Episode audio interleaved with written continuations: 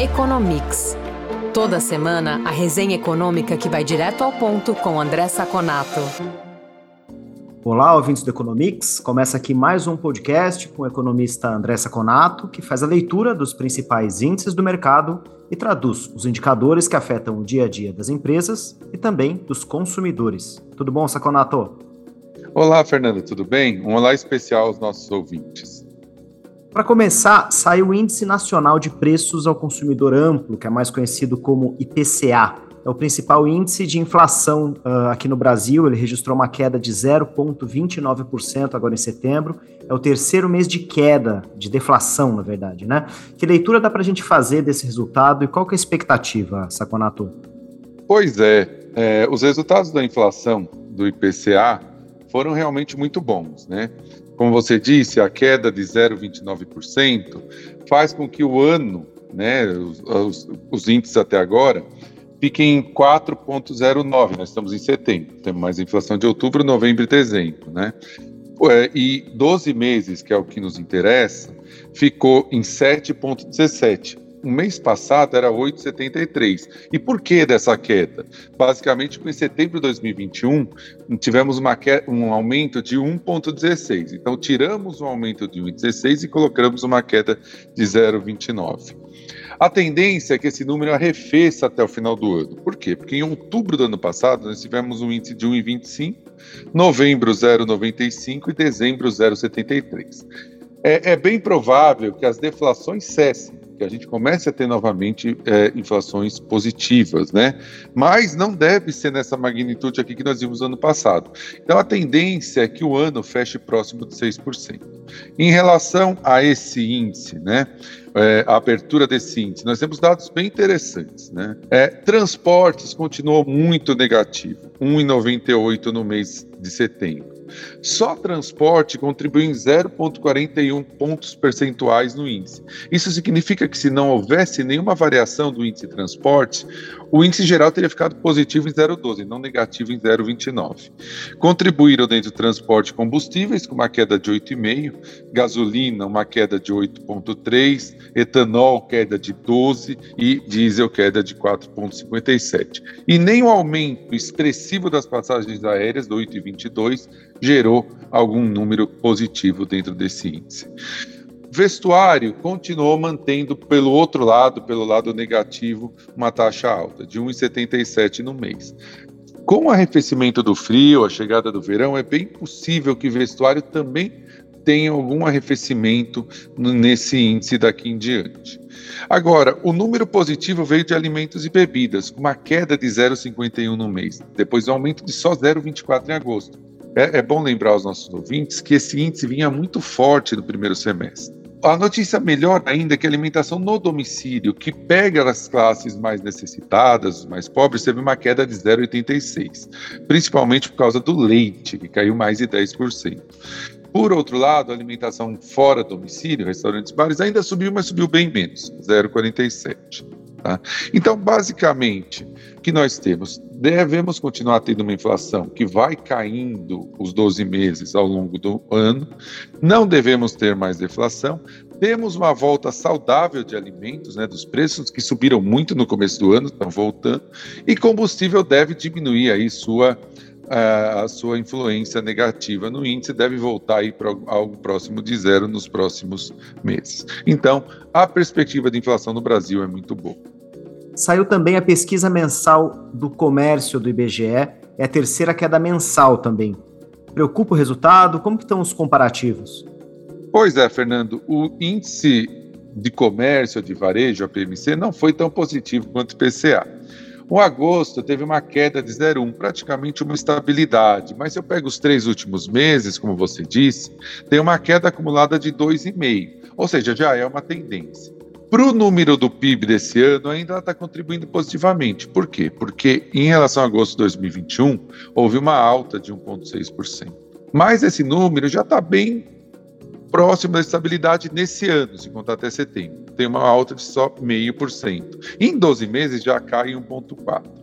E o pior, se eu pego o varejo ampliado, que inclui construção civil e automóveis, a queda é maior, 0,6 na margem e 0,7 em relação a agosto uh, do ano passado. Ainda está 1,1 acima do pré-pandemia, mas já está 5,2 abaixo do máximo do índice, que foi em outubro de 2020. O que vem segurando o índice próximo de zero ainda é supermercados e hipermercados, que tem 50% do peso global e subiu 0,2%. Né? Então segurou um pouquinho aí próximo de zero, não deixou ficar muito negativo. O importante aqui é notar que já houve, continua havendo uma mudança de padrão de consumo de bens mais caros para bens essenciais e também há uma mudança de padrão de consumo entre setores, de comércio e varejo para serviços, principalmente comércio e varejo de bens duráveis ou bens semiduráveis.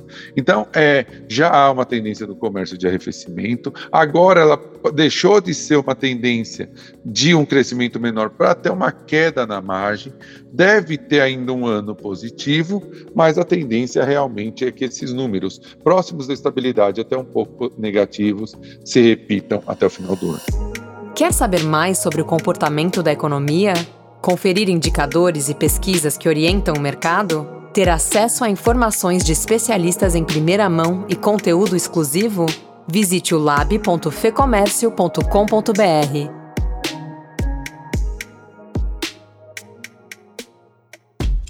Saconato, saiu agora o CPI, que é o índice de preços ao consumidor dos Estados Unidos. Ele vem caindo mês a mês, acabou de sair o dado de 0,6% agora em setembro e 6,6% nos últimos 12 meses. São números não muito bons para os padrões americanos, apesar do dado parecer positivo, é isso? É, para os Estados Unidos, as notícias de inflação não são tão boas quanto para o Brasil. É interessante, porque se eu pego a inflação cheia, ela vem caindo consistentemente, né? A inflação do CPI, né? Como você disse, que é mais ou menos o IPCA deles. Em junho ela estava em 12 meses 9,1, julho 8,5, agosto 8,3 e setembro 8,2. Aí você pode falar, poxa, nossos ouvintes podem falar, eles estão numa tendência de queda, é um número bom mas não é verdade. Por quê? Porque existe o core. O core exclui preços voláteis de energia e alimentos. E esse é a referência para o Banco Central americano, porque é o núcleo duro da inflação. É o que realmente mostra se a inflação tem alguma variação preocupante ou não. Esse core aumentou 0,6 só em setembro e está em 6,6 em 12 meses, o maior nível em quatro décadas. Isso que a gasolina influenciou, por isso que a gasolina influenciou o índice geral, que vem caindo, e o corno vem caindo, porque a gasolina é excluída do preços é, desse, desse índice duro da inflação. A habitação, cuidados médicos, alimentação, todos cresceram e contribuíram para o aumento. Só a alimentação cresceu 1,2%. E se não bastasse isso, o índice do preço ao produtor, o PPI, que também foi é, divulgado essa semana, mostrou um aumento de 0,4 em setembro, né? tanto para o core como para o índice cheio. O core aumentou para 5,6 no ano e o índice cheio 8,5. O que significa isso? Que além da inflação ao consumidor já estar tá ruim, a inflação ao produtor deve continuar pressionando a inflação ao consumidor é, nos próximos índices. Basicamente, o que acontece? Basicamente, a inflação americana continua crescendo, o core continua crescendo, a, a, resposta do Banco Central americano não é suficiente para debelar essa inflação e cada vez, cada mês que essa inflação continua sendo um problema, ela começa a se enraizar nos salários, nos lucros, nos preços e se torna cada vez mais difícil de combater. O Banco Central tá, se colocou numa situação muito difícil porque foi frouxo nas tentativas de diminuir essa inflação. Outro dado do mercado de trabalho, a gente comentou rapidamente semana passada, mas agora saiu o payroll, mostrando que os Estados Unidos criaram 263 mil vagas de emprego agora em setembro. É muita coisa se a gente considerar o histórico, que já era bom. Dá para decompor um pouco esse número, Saconato? Pois é, Fernando. Olha, é, re, refletindo essa preocupação que nós falamos no índice anterior, o mercado de trabalho continua muito aquecido, o que faz com que a inflação continue pressionada. Como você disse, só em setembro foram 273 mil novos empregos, e aqui é líquido: pessoas que conseguiram emprego, menos pessoas que foram demitidas. Depois de 315 mil novos empregos em agosto e de uma média de 400 mil no primeiro semestre até julho. Isso significa que são quase 3 milhões de novos empregos só em 2022 nos Estados Unidos. O desemprego caiu para 3,5%. Lembrando que no nosso último podcast nós falamos que existem 10,1 milhões de vagas abertas para 5 a 6 milhões de empregados. Tem mais vagas do que desempregados nos Estados Unidos. É, Quais foram os grandes destaques em termos de criação de emprego? Lazer e hospitalidade. Continua sendo o turismo grande gargalo. Quem vai para os Estados Unidos, quem foi para os Estados Unidos, percebeu que muitos locais, hotéis, bares, restaurantes têm pedaços bloqueados, quartos bloqueados, porque não tem pessoal suficiente. E esse pessoal que não consegue, que as pessoas, que os empresários não conseguem atingir, é, contratar, faz com que o trabalho é, é, fique limitado e os serviços fiquem limitados. E um dado interessante: 4,8 milhões de pessoas não procuraram emprego para cuidar das crianças nos Estados Unidos e 1,7 milhões para cuidar de idosos. São 6,5 milhões de pessoas presas em casa porque não podem abrir mão de cuidar dos seus entes queridos, das crianças. Porque lá nos Estados Unidos, diferentemente aqui no Brasil, é muito caro você ter cuidador e babá, então é melhor as pessoas ficarem, porque elas ganham às vezes menos do que tem que pagar para esses cuidadores.